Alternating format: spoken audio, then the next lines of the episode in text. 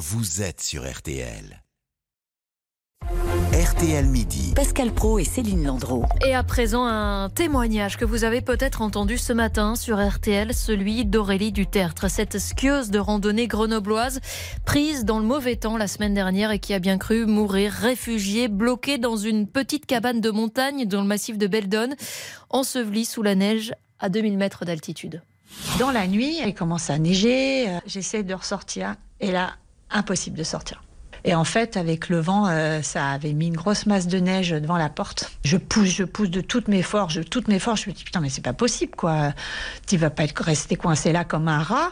Et j'étais congelée. Je voyais cette neige qui ne faisait que augmenter, euh, qui finissait par euh, me dire bah tu vas être complètement ensevelie. Je me voyais enterrée vivante. Je me suis même dit vulgairement bah je vais crever là, quoi. En fait, c'est mon tombeau. Moi, je pensais jamais que j'allais rester euh, quatre nuits coincée là-dedans. Hein. Je vous dis sincèrement, j'ai pété un câble, j'ai hurlé à, la mort, hein, comme un comme un chien qui hurle à la mort. Euh, heureusement, j'avais emmené un livre. Alors, ça peut paraître euh, surprenant, mais j'ai passé du temps à lire Romain Gary, La vie devant soi qui m'a fait beaucoup de bien, parce que ce livre est formidable. En plus, c'est un livre d'espoir, donc euh, donc ça tombait à pic. à un moment, je pleurais un peu en lisant mon livre, mais j'essaie de me reprendre tout le temps et de me dire allez Aurélie, allez, faut pas te laisser abattre, parce que de toute façon, ça sert à rien d'hurler, ça sert à rien de pleurer. Faut être solide. Dimanche matin, je me suis dit euh, bon bah je vais redécouper encore un petit bout de couverture de survie que je vais faire passer dans l'interstice euh, en haut de la porte, qui va s'envoler. Donc ça, je l'ai fait quand j'entendais l'hélicoptère qui tournait. Finalement, c'est ça qui m'a sauvé puisqu'ils l'ont vu euh, de l'hélicoptère. Quand ils sont arrivés, oh là là, c'était j'y croyais pas. Je me suis mise à pleurer à gros sanglots. Voilà, ils ont déneigé, déneigé, déneigé, déneigé. Il y avait deux mètres de neige euh, devant la porte. Il me restait un centimètre et demi pour respirer, quoi. Les secouristes, ils ont halluciné. Hein. Et merci encore à eux, parce que sans eux, bah, je serais morte. Bonjour Serge Payot. Bonjour. C'est vous qui avez rencontré Aurélie Dutertre pour RTL, témoignage euh, saisissant, euh, même à la mm. réécoute. Euh, vous l'avez trouvée en, forme. Dans quel état d'esprit était-elle quand elle vous a raconté tout ça, son périple? Écoutez, elle, avait envie de faire partager son expérience, hein, une expérience forte qui, l'a marquée sans doute à, vie. Euh, elle a vu la mort de près, hein, c'est ce qu'elle dit.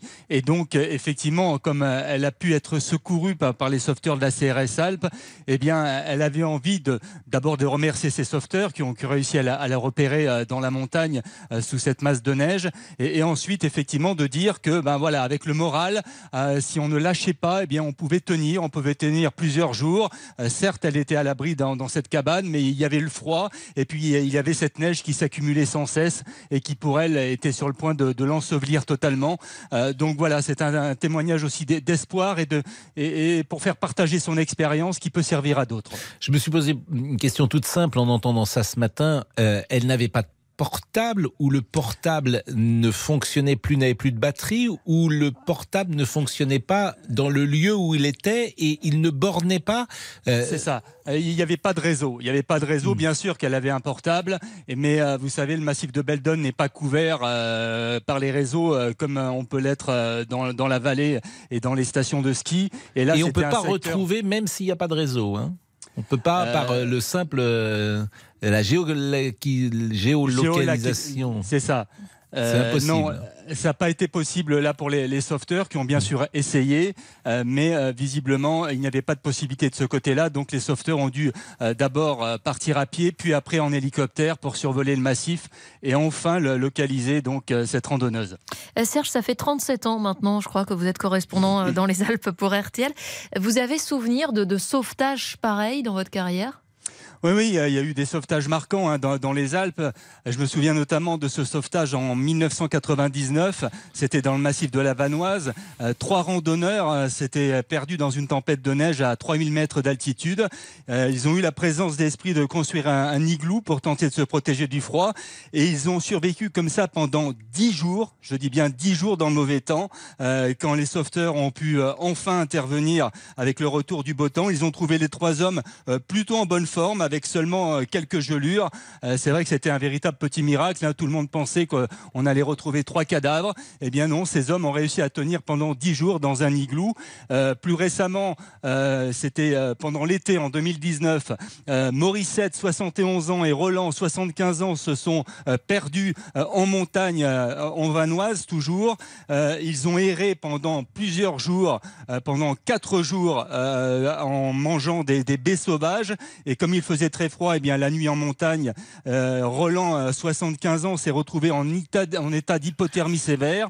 Et un secouriste l'a aperçu in extremis depuis l'hélicoptère au fond d'un ravin, alors que le, sexagénaire n'aurait pas tenu une nuit supplémentaire.